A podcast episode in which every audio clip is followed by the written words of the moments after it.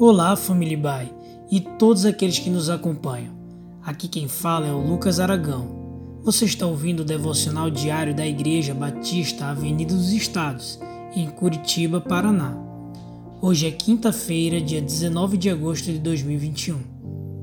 Nós estamos numa série de reflexões com o tema família. E nosso propósito é meditar sobre alguns conselhos da palavra de Deus que possam nos ajudar a elevar a qualidade dos nossos relacionamentos familiares.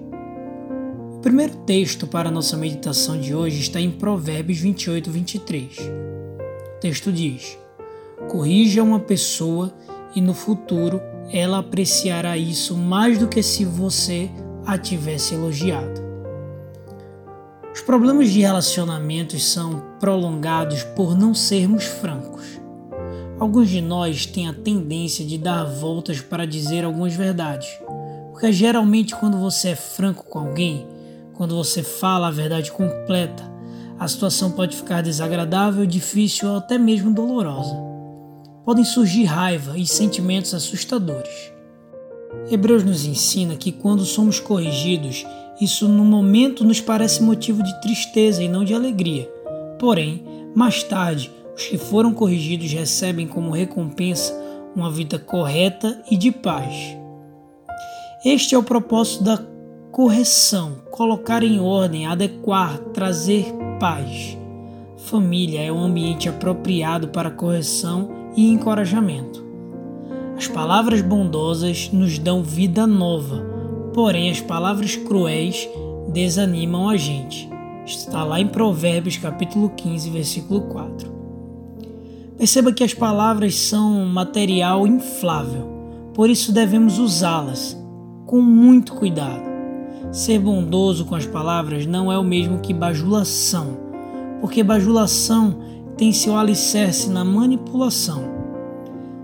Toda correção deve ter o propósito de elevar a pessoa que está sendo corrigida.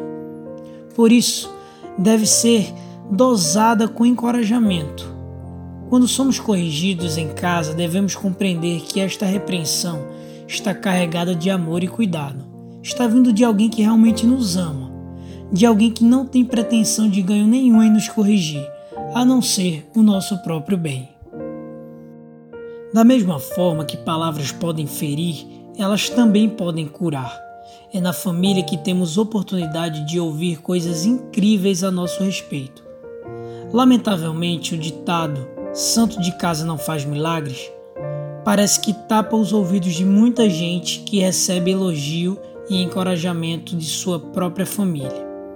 De maneira geral, não dão muito valor para o que nossos pais, cônjuges, irmãos ou parentes mais próximos dizem ao nosso respeito. Mas acredite, as pessoas mais próximas têm o poder de enxergar o que ninguém mais vê. Portanto, eles têm a capacidade de nos dizer verdades profundas, tanto para a correção quanto para o encorajamento. Que Deus nos ajude a valorizar as palavras que são proferidas em nossa família para nossa correção e encorajamento.